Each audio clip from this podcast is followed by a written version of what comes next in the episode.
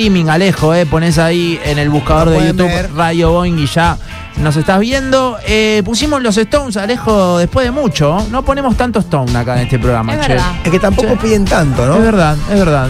No Es una tienen que pedir banda que a veces le damos bola cuando saca un tema nuevo. no sé, Totalmente, hemos eh, hablado mucho del disco nuevo, pero quizás no, no suena tanto. Y hace. mm, Anteayer cumplió 80 Kate Richards. Y para eso, bueno, lo invitamos a, a Martina Rivillaga, que ya está con nosotros nuevamente. Vamos. Hola, ¿cómo Hola? Martín. Martín, que, que, bueno, obviamente eh, nos puede me- meter en clima Stone, ¿no? Sí, totalmente, puedo tirar algo. Yo creo que ustedes me llaman porque soy el más viejo de la mesa. y esta, No, para nada. Más viejo que ustedes. Martín. y No, puedo a lo mejor contar alguna cosa de que, que viví en esa época, ¿no? No, no porque sepa mucho, sino porque soy viejo. Pero bueno, Claro. este, nada, sí, sí. La verdad que, que está buenísimo y es increíble porque nosotros, viste, cuando hablamos de toda esta gente. Y Cumplió 80, eh, a Sí, todo sí. esto, Totalmente, cumple 80, igual que Mick, ¿viste? Claro, Tienen- claro. tienen la misma edad porque, porque es otro caso que se da de que son chicos que se conocen desde casi desde que nacieron, que viven en el mismo barrio.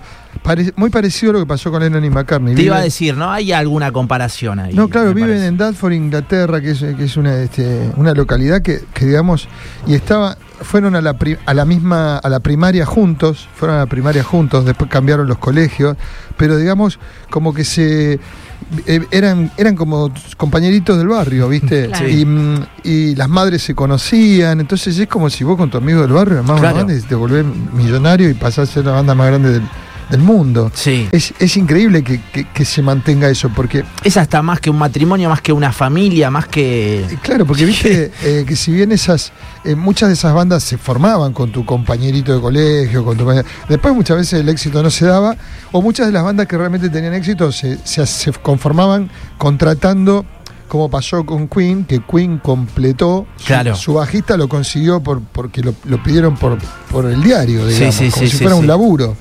Entonces muchas bandas se conformaban pidiendo un vocalista por, por el diario o por las revistas Claro. especializadas. Pero este caso es, es- está armado puramente con, con amigos y, y realmente la dimensión que tiene cuando uno dis- discute los Rolling Stones versus los Beatles, la verdad que lo que tienen los Rolling Stones a favor es que son una banda eterna de tocar en vivo, una banda, Sí. una banda que, que está vigente al día de hoy, una cosa, una cosa casi increíble, aparte por la energía que demanda y todo. Pero bueno, para no, no irnos muy por las ramas, para el caso de Keith Richards, que está considerado entre los mejores guitarristas del mundo. ¿Sabes Eh, lo que me pasa con, sí. con Richards Martín? Perdón. Que a veces no entiendo y es algo similar a, a lo que quizás le sucede a una generación con Charlie García. Que a veces los excesos tapan lo buen artista que es, ¿no? A veces de. Charlie te cuentan lo del noveno piso, pero no te cuentan que escribió Desarma y Sangra, ¿no? No sé si se entiende. entiendo. Sí, eso, eso, eso es el caso. Bueno, y ahí Y empieza. con Richards creo que pasa algo parecido también. Sí, empieza a pasar. Fíjate, y, y- y cuando trazamos paralelo, no, no, no queda más remedio que trazarlo con, con los Beatles, porque, porque eran dos bandas que se iniciaron casi Sí. paralelas, empieza a aparecer esa dicotomía, porque la misma, la misma diferencia que existía entre Lennon y McCartney, que Lennon era como, como el, el- el- el explosivo, el que le- la personalidad que trascendía al músico porque, porque por los excesos, por un montón de cosas, y McCartney era como el músico más prolijo. Un poco pasó entre, entre Richard y Jagger, porque Jagger viene de. Era un tipo que viene de una familia que el padre era profesor de aeróbics de, de- de la facultad. Sí. Y, y, que- y- Jagger era un tipo que toda la vida se cuidó, por eso está como está. Y, los- y tenía problemas con, con Richard porque Richard era, sí fue realmente un tipo que las drogas lo- lo- lo- en un momento lo complicaron muchísimo. Estamos hablando de un tipo que aspiró la ceniza de su padre, ¿no? Claro. Digamos, eh, Kate y- Richards. Y, llegó, y llegaron en el, en el 80 a separarse con duras críticas, o sea, la dupla, porque realmente los Rolling Stones, lo fuerte era la dupla este, entre, entre Richard y Jagger, se llegaron a separar porque eh, eh, Jagger mucho no lo quiso contar, pero se, se abrió como a armar un poco su carrera solista, pero en el fondo estaba cansado de, la- de los excesos y de la y de la descoordinación en la que había Claro. caído. Que Richard, entonces tenía, parecido a lo que pasó con los Oasis cuando, cuando no él tiene que, se empieza a enojar porque Lion llegaba tarde a los, a- a- a los ensayos. Bueno, acá empieza a parecer algo parecido.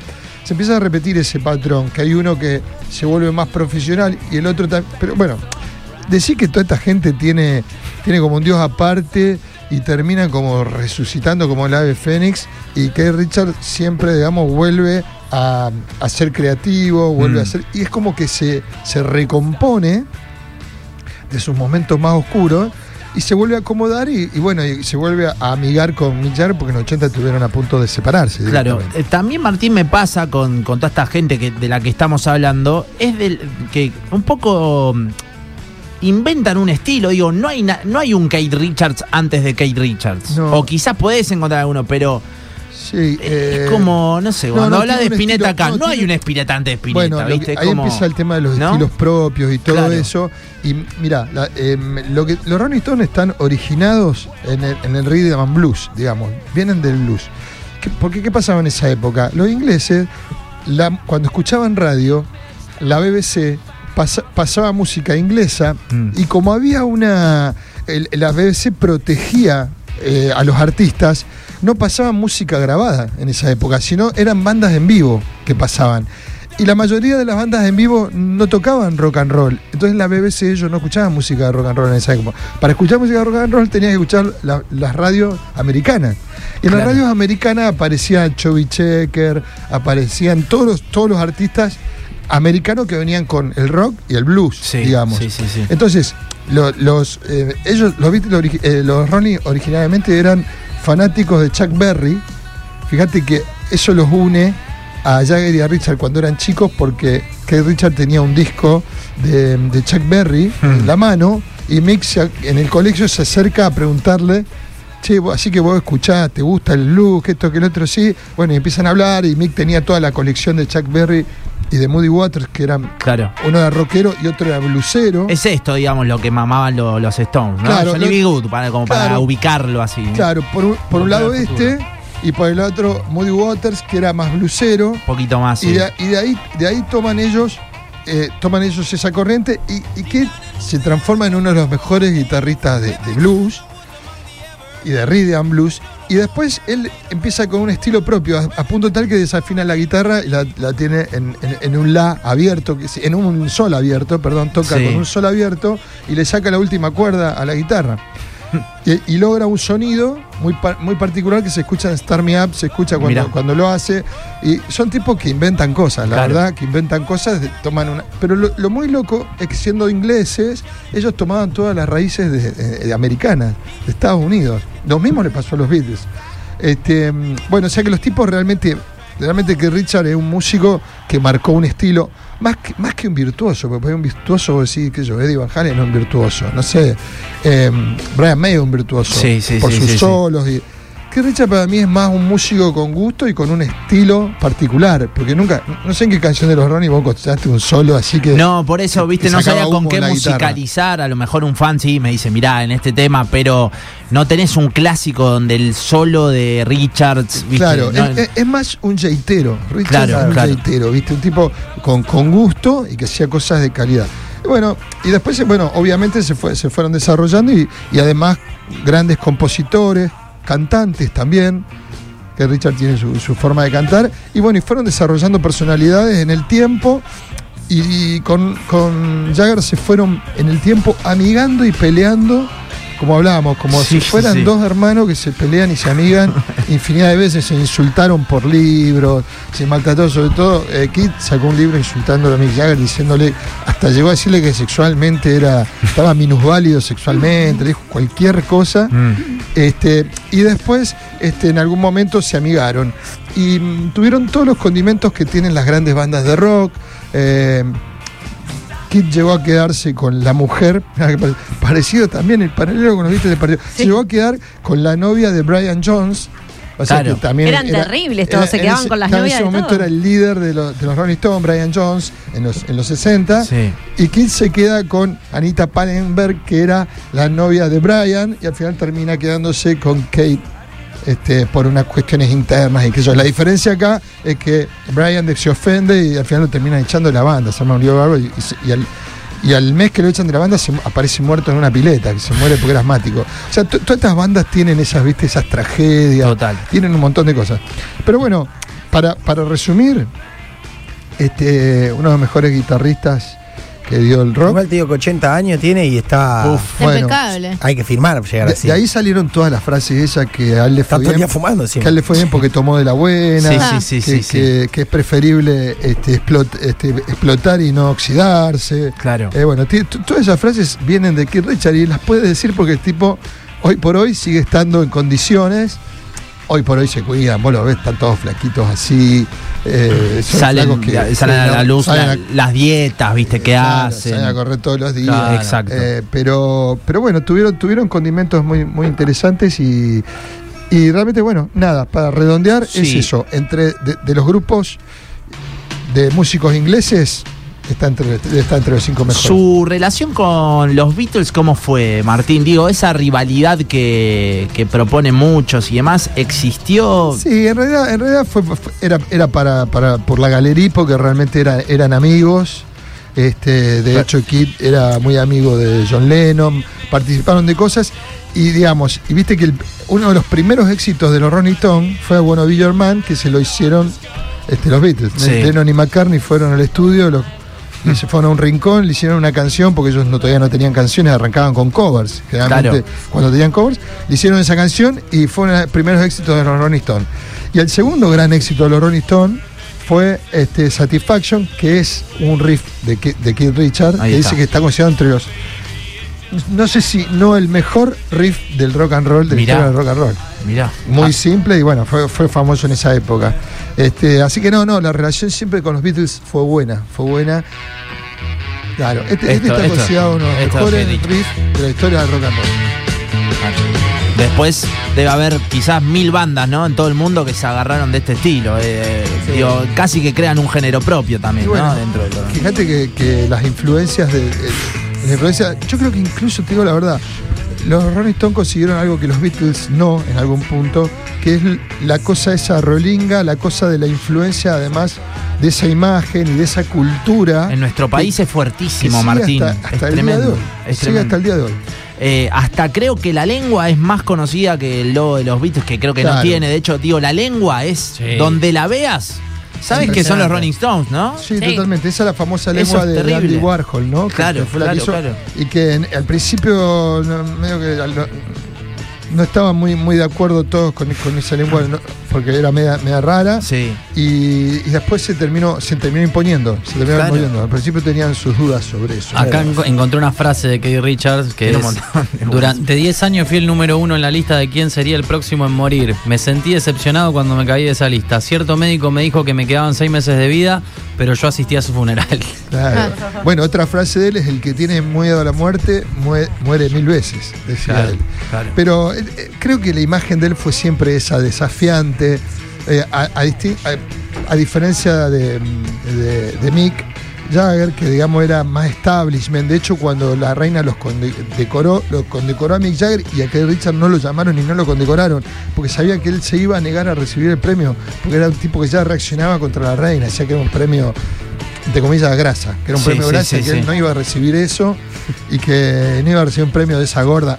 Siempre fue un. un, Quizás digamos, eh, el, más rolinga de los Stones pod- podría ser, fue, ¿no? fue, Eh, digamos, el que, ganó- así. el que nunca transó, Ahí va. el que le dio la parte rota a los Claro. Le terminó la parte rota. Porque Charlie Watts era el tipo tocado, terminó tocando de, de traje, Un señor. era un baterista de jazz. Con familia, Claro, ¿no? Y. Bill Wyman, que era el, que, el otro, era, era uno de los bajistas más bien intrascendentes.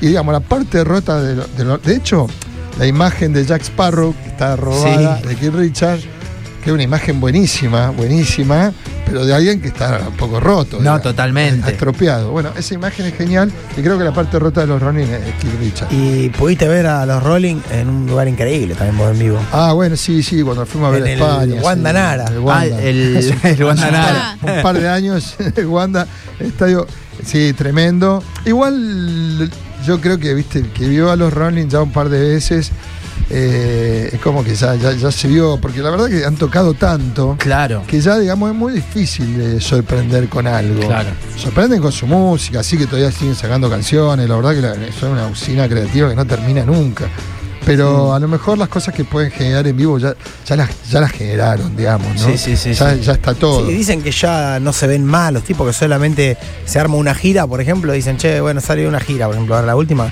Y bueno, se vuelven a, a ver para ensayar y para que no se ven manos, no- Bueno, que ya son tipo una Eh, empresa. Eso ya pasaba en los 80. En los 80, antes de separarse, Kid Richard contó que hacía 10 años que con Mick no, se- no se veían, cuando iban a tocar no se veían, ni siquiera se, se saludaban. Iban al camerino a saludarse, cada uno tenía su camerino y no se veían. Salían a tocar en vivo y después se iban cada uno por su lado. Claro, claro, Tuvieron- claro. hay- Hacía 10 años que venían así, cuando casi se separan. Después se volvieron a amigar y obviamente se dieron cuenta que son uno. Era como un uno- laburo. eh, son necesarios uno con el otro y Y que sí. existe esa hermandad de la infancia que los mantiene unidos, ¿viste? Es Por que- sobre todo lo malo. Ponete a pensar, son 50 años que Jagger mira para la derecha, izquierda, no sé si- dónde se para Richards y ves siempre a la misma persona, ¿no? Arriba del escenario. Es muy loco eso. Eh, es sí, totalmente. Te pones Y- a pensar algo así. Sí, y también, y bueno, por eso, y también surgen las broncas. Él dice que Richard dijo que Jagger le agarró el síndrome del, del cantante mm, principal. El síndrome del cantante principal, es decir, que es decir, se volvió loco porque era egocéntrico, porque Kid lo, lo atacaba a Mick diciendo todo eso durante muchos años. Mirá. Y le decían su señoría y lo gastaban. Porque decían que Mick había agarrado. Pero en realidad Mick se había vuelto profesional y exigente, ¿viste? Y los Claro. otros, y los otros como que todavía la hipeaban. Claro, claro, Y claro. bueno, y ahí empiezan esos problemas internos, ¿viste? Eh, dato, en Argentina tocaron un montón de veces. Eh, el que viene antes de los Stones es Kate Richards, ¿eh? lo trae Greenbank antes, prueba con Kate Richards en el noventa y pico, Sí. y después ahí se da la conexión para hacer los Stones en Argentina. ¿no? Sí, en Arge- bueno, en Argentina Kid dice que tiene un público muy importante. Claro, claro, no- hay una que, relación. ojo ahí. que no lo tiene a lo mejor en otras partes del mundo, porque Kid solista tuvo, tuvo un éxito, pero no, no fue tan bueno como el de Mick solista. Yo digamos. leí el, el libro de Daniel Greenbank, el productor de esa época, y cuenta que no le fue bien con Richards. eh, lo hizo en Vélez y realmente no era el furor esperado, pero le dio la chance para tres años después hacer los Claro, Stones acá. Sí, ¿no? sí. La verdad que Kid, aparte, viste que tiene una forma especial de cantar, digamos. eh, Claro. eh, eh, tiene un formato muy blusero, viste, muy Mm. blusero. A voz ronca para cantar. En cambio, Mick es un poquito más, viste, está más para el lado del country, viste, tiene una Sí, voz sí, de sí, cantante sí, sí, country, así una voz muy brillosa, le da un timbre que, que bueno, por algo está entre los Uf. cinco cantantes mejores del, del- del rock del mundo. Increíble. Eh, perdón, que ya que estás, Martín, te pregunto porque ayer eh, tuvimos con el Bocha, hablamos de la India, ¿no? Y Sí. también eh, de los Beatles. Y quería que, que expliques vos bien la relación de Beatles y, y, bueno, toda esa cultura hindú, ¿no? Que, que, que Sí, ah, bueno, sí, algo habíamos hablado. En realidad eso arrancó eh, con la novia de George Harrison, cuando George era joven. Como. George, George siempre fue el más introspectivo, si se quiere. Cuando la mujer eh, era joven todavía, estamos hablando del año 66, más o menos, la novia lo convenció de que vayan a conocer al, al gurú Maharishi, que era, era un hindú que traía el- un sistema de, de- de meditación, lo adaptó a Occidente y lo trajo. La trascendental. pa- claro, pa- que es la meditación trascendental, se llama del gurú Maharishi. Sí, sí, sí, sí, sí. Entonces el tipo lo trae a, a Occidente en forma de, de, de- de- de una técnica que vos tenés que sentarte 20 minutos a, a- a repetir un mantra. Eso dio mucho resultado en Estados Unidos, porque estaban todos los todos los, este, justo mm, todo el tema de la posguerra, eh, todo el tema de las drogas y el, alcohol- y el Hipismo, ¿no? alcoholismo, Claro. y esto pareció como una herramienta para, para combatir eso. De hecho, cuando vos empezabas, te daban a meditar, lo primero que te decían es que no te podías drogar ni podías tomar Mirá. mientras, mientras vos meditabas. Pero en realidad, bueno, después se descubrió que eso cambió, e inclusive... Yo vi algunos documentales que ellos cuentan que, que, que tomaban LSD en esa época, Claro, no era toda esa Era movida. toda la época de las drogas psicodélicas Claro. y todo eso. Entonces, ¿qué pasa? El gurú Maharishi, que era un tipo que era muy, muy inteligente, entonces muy vivo, dice yo, para, para introducirlo en Occidente voy a ir invitando a gente famosa y los invitaba a la India. Hmm. Entonces los Beatles son invitados a la India. Y van, ellos van, los cuatro Beatles con sus mujeres van a la India. También eh, va un par de actrices, estaba Mia Farrow y la hermana, habían ido a la India Mm. eh, junto con ellos y se arma una comitiva bastante grande. Este, y bueno, van, van a hacer el curso de meditación con el gurú Maharishi. Y bueno, después eh, eh, John, John se desilusiona, como siempre John era el primero, era el más, el más complicado y el más... porque se desilusiona porque lo ve una noche al gurú Maharishi que estaba este, besándose con una de las discípulas, con la hermana de Mia Farrow, que había ido junto con ellos, y lo ve por una ventana, entonces se enoja y dice, pero, pero, ¿qué- dice, ¿pero qué está pasando acá? Entonces va y lo agarra al gurú y le dice, nos vamos.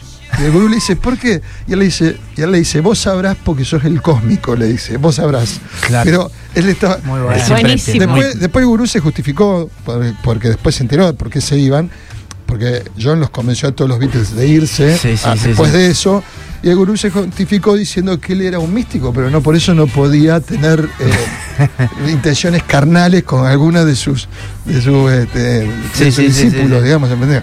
Bueno, la cuestión fue que todos los Beatles ahí se volvieron y el único que se quedó fue George. Claro. George Harrison se quedó estudiando la cultura hindú, después, después se interesó por el sitar y aprendió a tocar el sitar con, con Ravi Shankar. Que un- Y bueno, y Esa ahí, es como la guitarra, ¿no? Que tiene claro, un montón de es como cuerdas. una guitarra con un montón de cuerdas, muy, muy- muy- un sonido muy, muy difícil, muy Sí, particular. sí, sí, sí.